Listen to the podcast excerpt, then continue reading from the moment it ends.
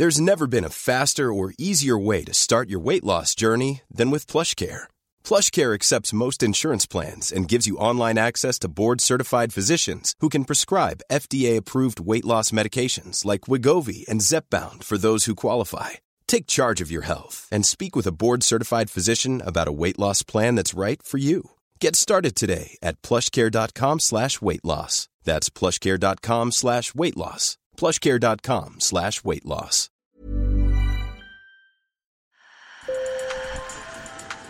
Bonjour. Hello. Hola. Marhaba Sur le fil. Le podcast d'actu de l'AFP. Des nouvelles choisies pour vous sur notre fil info.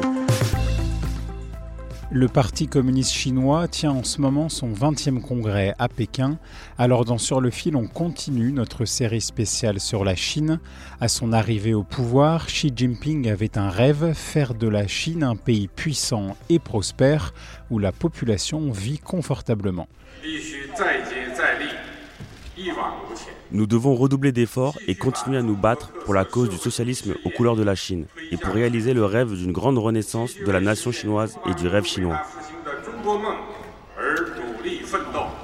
Ce concept du rêve chinois vanté par Xi Jinping s'est-il concrétisé? À Pékin, certains habitants rencontrés par nos collègues de l'AFP, Matthew Walsh, Léo Ramirez et Ye, racontent une réalité plus complexe. Sur le fil. Chapeau sur la tête, Wang Yufu amène des outils sur ce site de construction de Shangdi, un quartier de la capitale. L'homme de 70 ans dirige une équipe d'ouvriers chargés d'embellir les espaces verts. Originaire de l'Est de la Chine, Wang Yufu est arrivé à Pékin au moment où Xi Jinping développait le concept de rêve chinois. Quand je travaillais ici il y a 10 ans de ça, je gagnais seulement des dizaines de yuan par jour. Mon salaire a augmenté d'année en année pendant la dernière décennie. Aujourd'hui, je gagne plus de 200 yuan par jour. Ça fait 6 ou 7 000 par mois. C'est une grosse différence.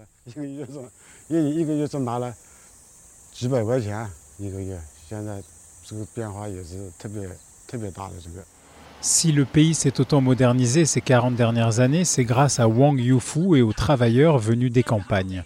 Même si leur situation s'améliore, vivre dans un des logements cossus de ce quartier reste un rêve. Les gens comme nous n'auront jamais les moyens d'acheter une maison ici. Le moteur et le symbole même du développement stratosphérique de la Chine ces dix dernières années, c'est le boom des nouvelles technologies. À Shangdi, ce quartier de Pékin, beaucoup d'habitants travaillent pour les géants chinois de la tech. Lunettes branchées, t-shirt sombre et jogging, Sheldon Zhang a 31 ans.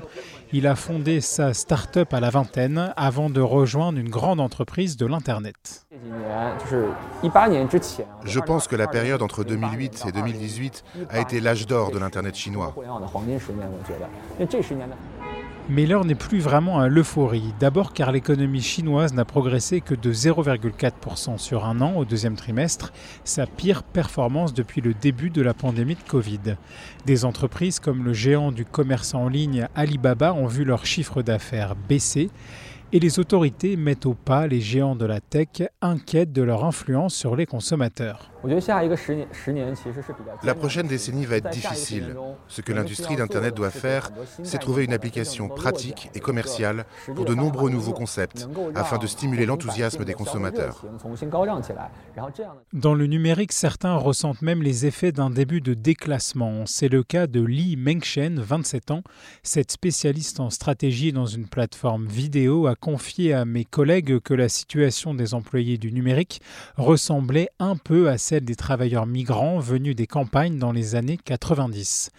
Et en Chine, une partie de sa génération partage ce sentiment.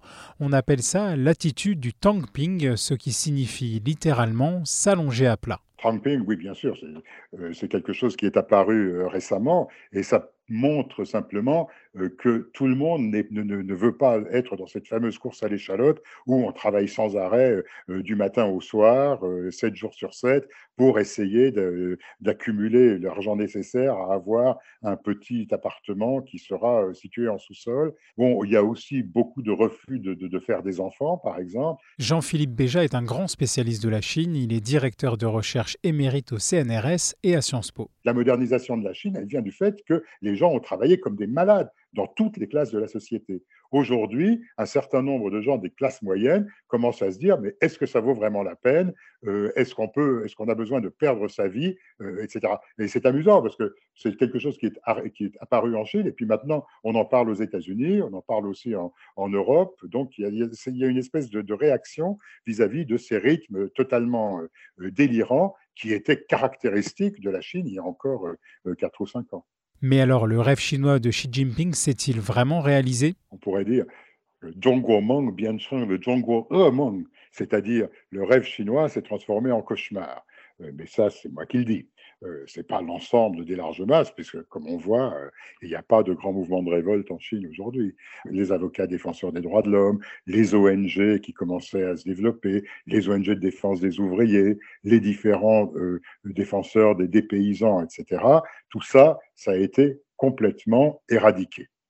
Alors, on peut dire d'un autre côté qu'au niveau militaire, par exemple, la Chine est devenue beaucoup plus puissante pendant la décennie de Xi Jinping qu'elle ne l'était avant. On peut dire aussi que son économie s'est beaucoup développée. Bon, alors là, il faut mettre un petit bémol avec le, avec le Covid. Dans les prochaines décennies, Pékin va être confronté à de nombreux défis pour continuer à faire vivre ce rêve chinois. On compte qu'en 2030, 2040, il y aura 400 millions de plus de 60 ans.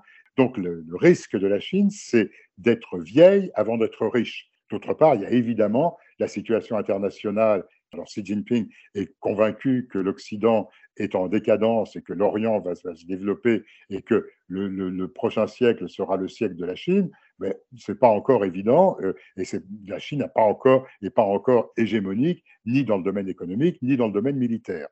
Enfin, une chose quand même, on ne peut pas euh, mettre complètement de côté le fait qu'un mécontentement social pourrait s'exprimer. Comme disait le président Mao, pour euh, reciter celui que Xi Jinping admire tellement, une étincelle peut mettre le feu à la plaie. C'est la fin de cette série spéciale Chine. Retrouvez les épisodes 1 et 2 sur votre plateforme de podcast préférée. Et si vous avez aimé, dites-le nous, on vous concoctera d'autres séries similaires. Je m'appelle Antoine Boyer, merci pour votre fidélité. Sur le fil revient demain. Bonne journée.